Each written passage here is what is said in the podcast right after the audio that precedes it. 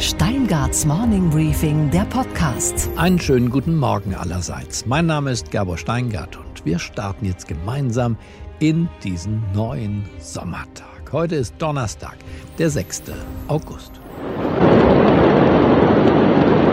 Beirut, die einst so stolze Metropole im Libanon, versucht sich aus der Schockstarre zu lösen. Bei der Explosion im Hafengebiet sind weit über 100 Menschen ums Leben gekommen, viele sind verletzt und bis zu 300.000 Menschen melden, die Nachrichtenagenturen seien jetzt obdachlos. Auslöser der Detonation waren offenbar knapp 3000 Tonnen Ammoniumnitrat. Die Chemikalie wird zur Herstellung von Sprengstoff gebraucht und verwendet. Sie lagerte offenbar ohne Sicherheitsvorkehrungen in einer Halle im Hafen jahrelang. Die Regierung hat nun den Ausnahmezustand ausgerufen. Das Militär ist vor Ort. Und Sina Maria Schweigle ist auch vor Ort. Sie ist freie Journalistin und Fotografin. Sie arbeitet in Beirut und zwar vor allem für Hilfsorganisationen die sie mit ihren Texten und mit ihren Bildern unterstützt. Ich habe sie gestern Abend um 22 Uhr ihrer Zeit in Beirut angerufen. Einen schönen guten Abend nach Beirut. Hallo, guten Abend. Zunächst mal die Frage, wie geht es Ihnen? Wie und wo haben Sie diese Explosion erlebt? Mir geht es momentan gut. Ich muss ehrlich sagen, ich habe jetzt zum ersten Mal so richtig geduscht seit den zwei Tagen. Ich habe meine Kleidung gewechselt. Ich war jetzt die letzten Tage nur noch in der gleichen Kleidung unterwegs.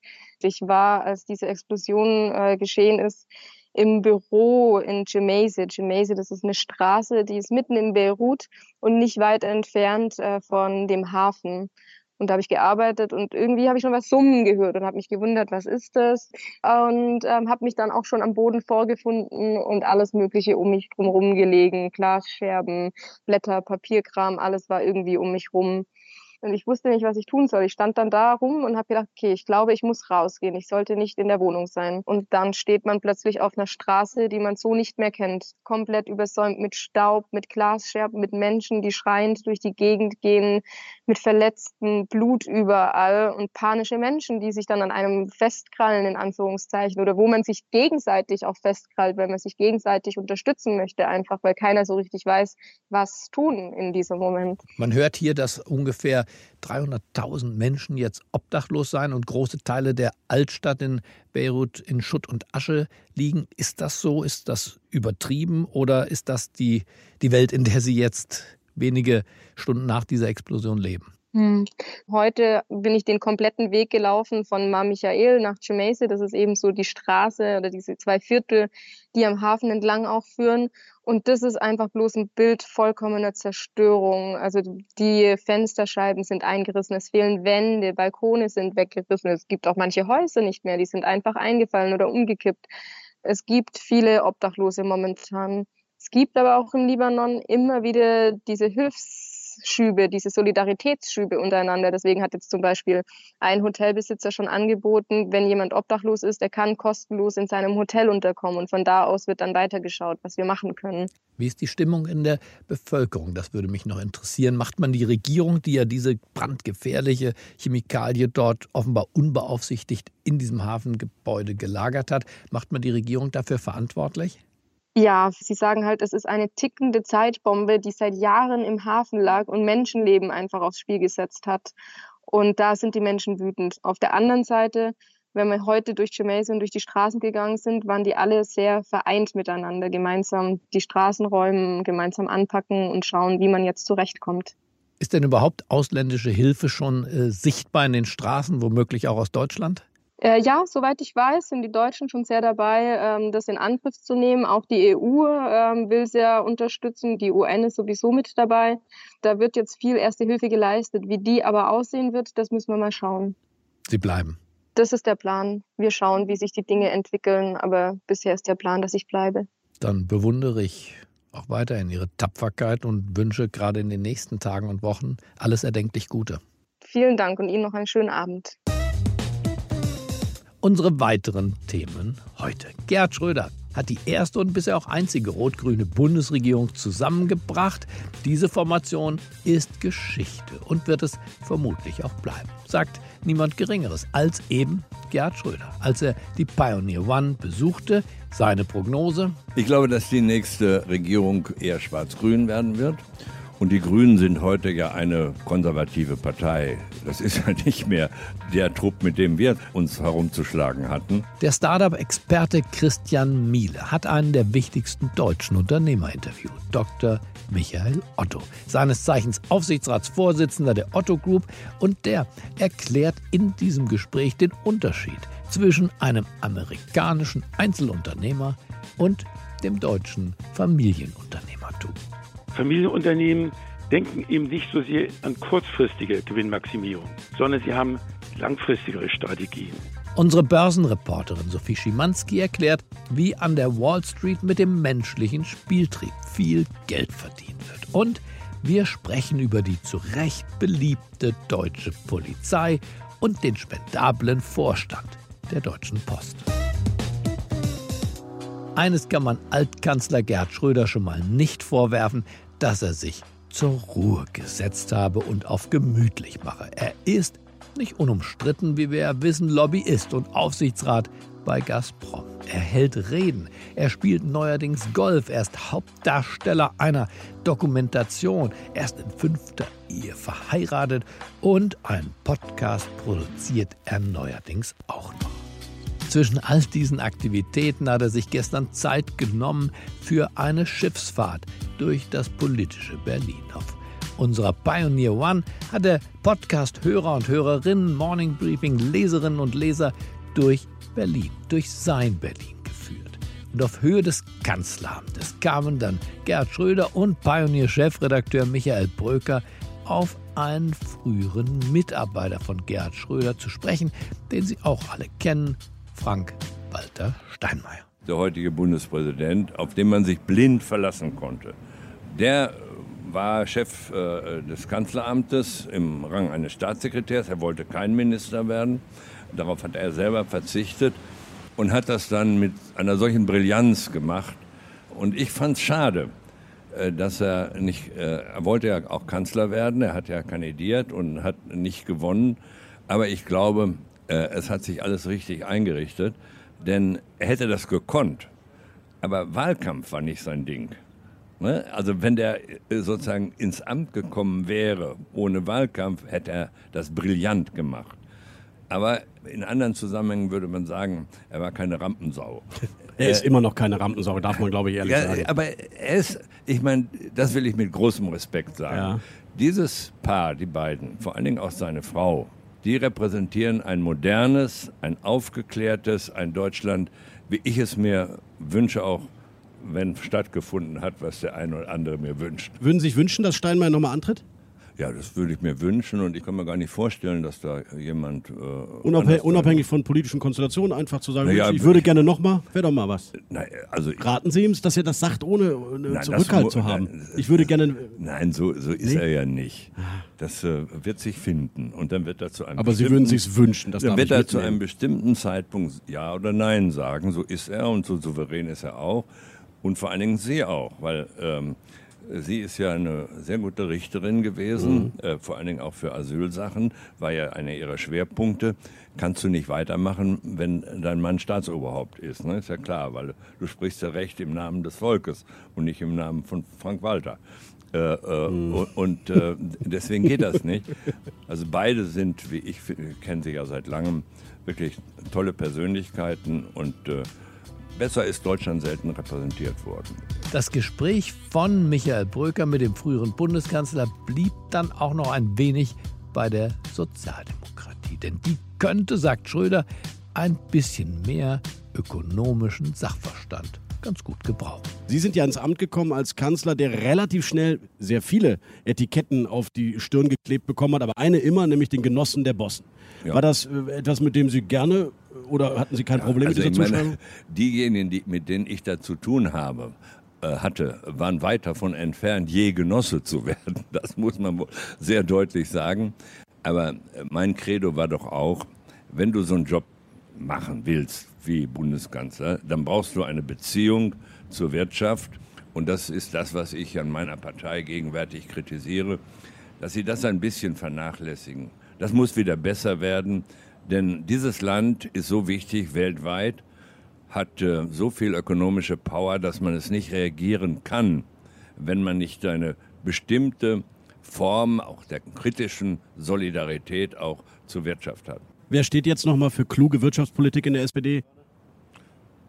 Äh. Ach, ich glaube auf jeden Fall der Finanzminister.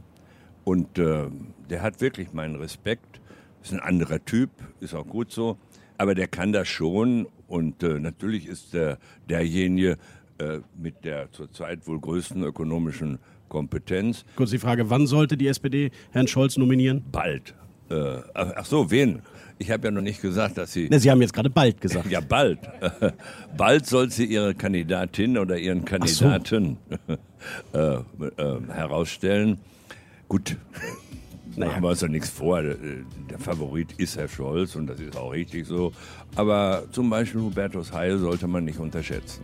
Dass die SPD den nächsten Kanzler stellt, daran mag Schröder, der Realist und Realpolitiker Zeit seines Lebens nicht wirklich glauben. Er hat sich bei der politischen Stadtrundfahrt festgelegt.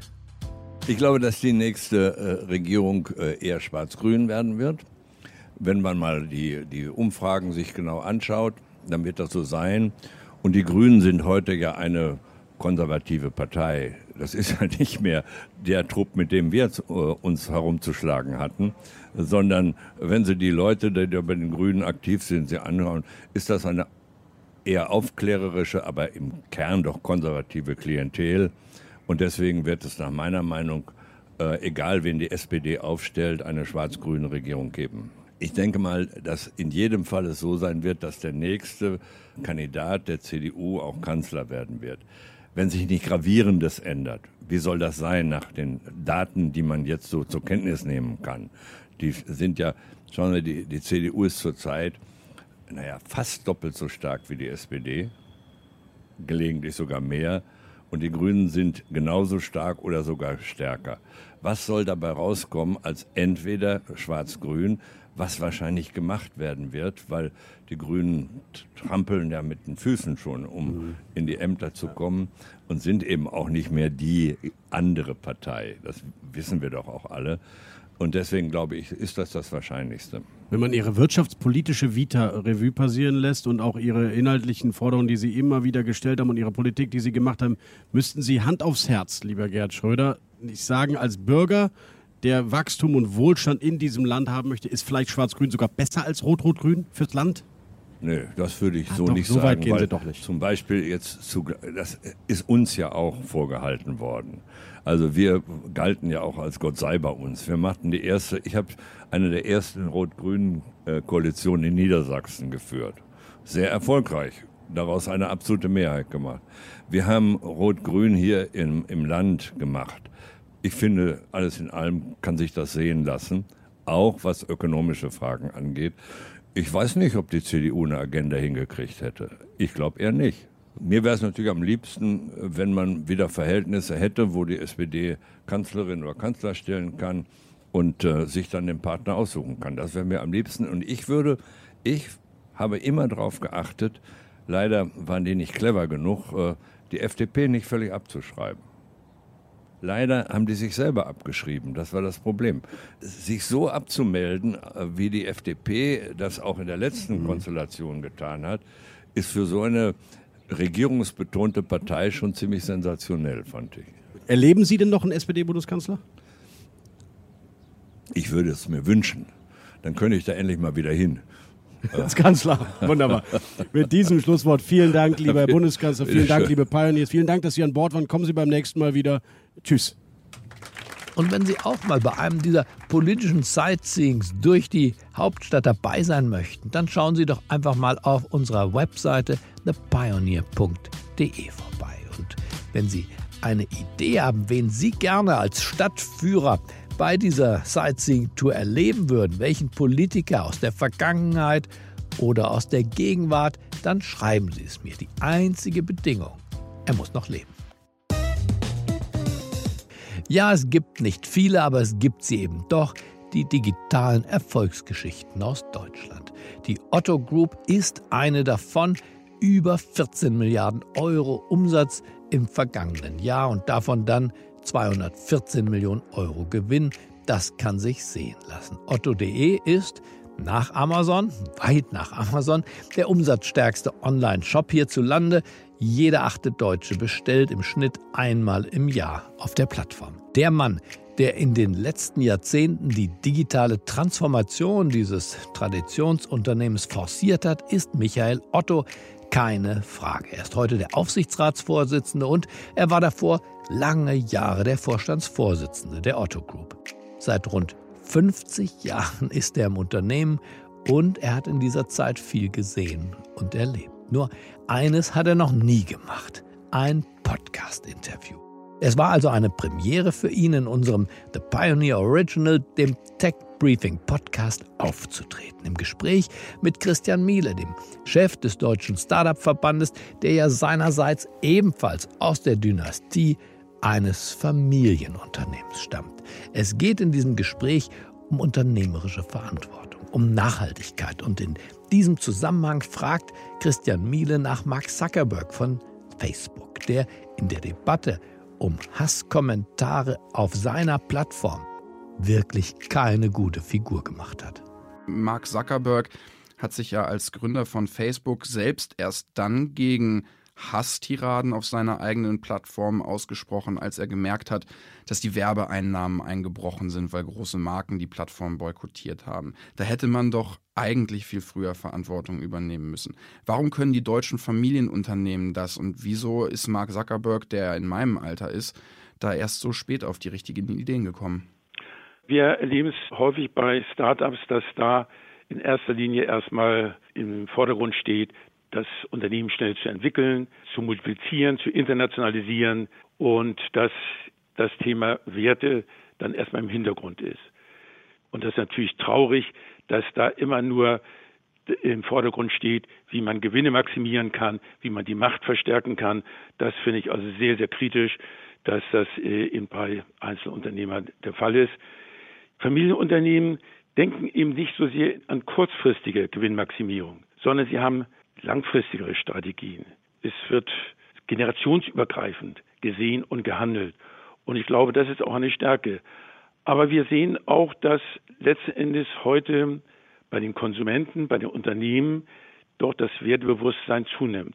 Wir machen seit zehn Jahren alle zwei Jahre eine Befragung bei den Konsumenten zum ethischen Kaufverhalten.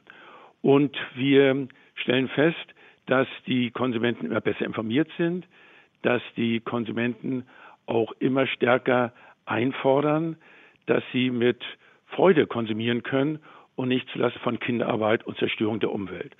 Und das ist im Grunde natürlich sehr heilsam, dass dann der Druck von der Nachfrageseite her kommt und dann eben Unternehmen dazu bringt, auch nachhaltig zu wirtschaften. Natürlich wurde auch über Fehler gesprochen. Und so gestand Michael Otto, dass er mit einem naja, spannenden amerikanischen Konkurrenten mit Amazon. Dessen Gründer Jeff Bezos in Kontakt stand und warum er sich dessen Wunsch, er Otto möge sich an Amazon beteiligen, damals verweigerte. Donald Trump wollte jetzt ja kürzlich gerade das baden-württembergische Unternehmen CureVac kaufen. Ähm, in der letzten Minute ist das dann ähm, Gott sei Dank vereitelt worden. Sie hatten selber einmal die Möglichkeit, Amazon zu kaufen. Was, was würden Sie heute tun? Ist es vielleicht wichtig, dass wir auch in Amerika schauen und schauen, dass wir unsere Werte in amerikanische Unternehmen bekommen? Ja, in der Tat war es im Jahre 2000, dass Jeff Bezos zu mir kam und anfragte, ob ich bereit wäre, 100 Millionen Dollar in Amazon zu investieren, denn er benötigte dringend Kapital für die Weiterentwicklung.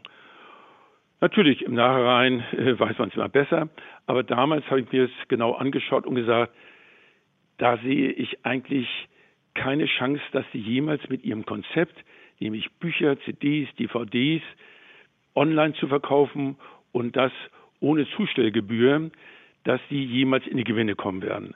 Also habe ich damals gesagt, nein, äh, bin ich nicht äh, interessiert und nicht bereit. Nun hat Amazon auch auf dem Sektor nie Gewinne gemacht. Allerdings haben sie zweimal ihr Geschäftsmodell geändert. Das erste Mal, als sie genügend hohe Frequenz hatten, dass sie eine Plattform entwickelt haben und dann andere Händler auf die Plattform genommen haben und Provisionseinnahmen bekommen haben. Aber selbst dann haben sie mit dem Warengeschäft einschließlich der Provisionseinnahmen kaum Gewinne gemacht. Und dann erst bei einer weiteren Entwicklung ihres Geschäftsmodells, nämlich als sie Cloud Service eingeführt haben und den Mediabereich, da haben sie jetzt die großen Gewinne gemacht. Also das heißt, im Grunde eigentlich war das ursprüngliche Konzept in der Tat ein Konzept, was keine Gewinne bringen konnte, bis heute auch nicht bringen. Aber eben, wie gesagt, durch die zweimaligen Wechsel machen sie heute riesige Gewinne. Da muss ich aber auch ganz klar sagen, Jeff Bezos hat Riesenglück gehabt. Er ist zwar ohne sehr fähig, aber hat Riesenglück gehabt, dass er Finanzinvestoren immer wieder gefunden hat, über Jahre große Verluste bereit waren zu ertragen.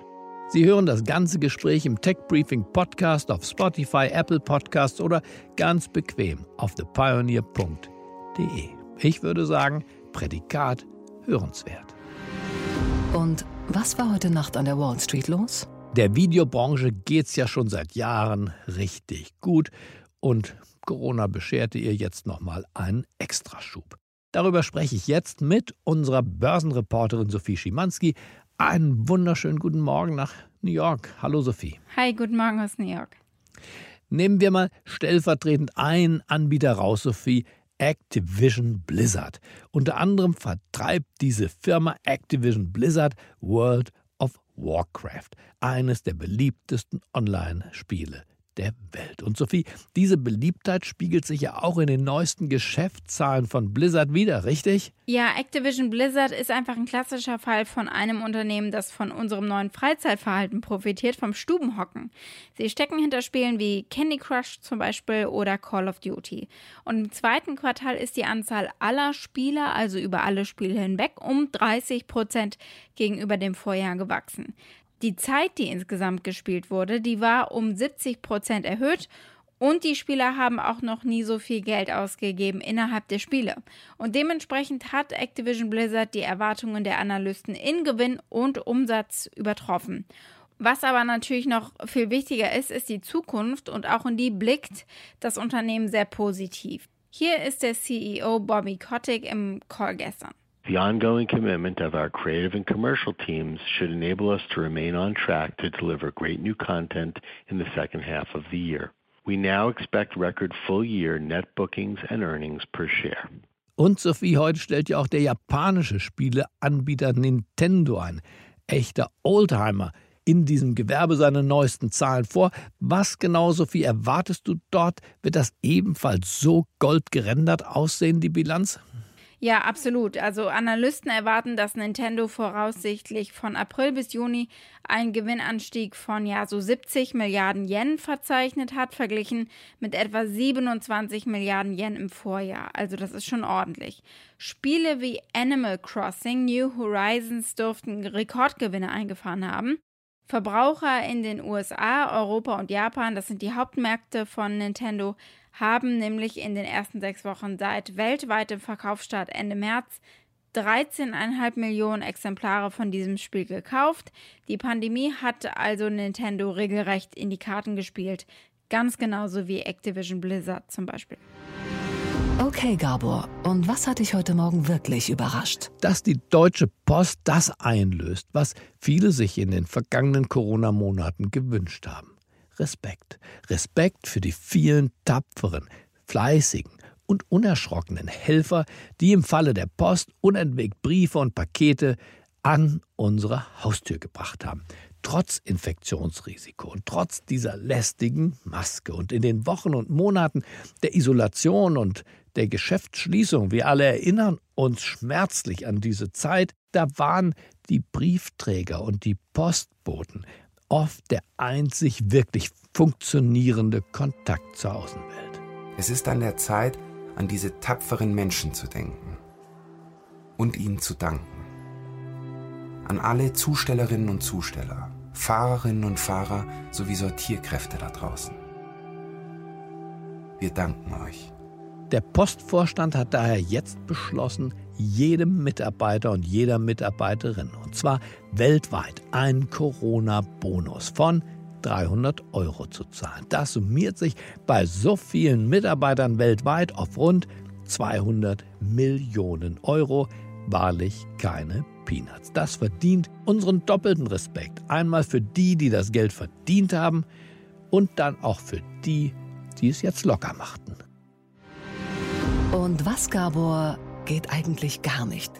Dass in der Diskussion um die deutsche Polizei im Moment offenbar unwahre Klischees mit falschen Argumenten in Umlauf gesetzt werden. Eine neue Umfrage zeigt, dass die Bevölkerung zu unterscheiden weiß. Getreu dem Motto Dein Freund und Helfer genießen die Beamten nach wie vor ein großes Vertrauen bei den Bürgern. Sie gelten keineswegs als rassistische Schlägertruppe, sondern als Garant einer Ordnung, die immer dann als störend empfunden wird, wenn sie zusammenbricht. Laut Infratest DIMAP haben 62 Prozent der Deutschen großes Vertrauen, 20 Prozent sogar sehr großes Vertrauen in die Polizei und nur 17 Prozent wenig oder gar kein Vertrauen. Am meisten vertrauen übrigens die Wähler von CDU, CSU, FDP und, jetzt kommt die Überraschung, den Grünen der deutschen Polizei. Also bei allen notwendigen Diskussionen über Rassismus und Polizeigewalt, Amerika ist nicht Deutschland, sollte immer Maß und Mitte gewahrt sein. Denn die allermeisten Menschen vertrauen zu Recht der Polizei. Und sie lieben das Polizeiorchester. Also das inoffizielle Polizeiorchester, würde ich mal sagen, das von Kennern und Liebhaber dieser Musik einfach auch nur The Police genannt wird.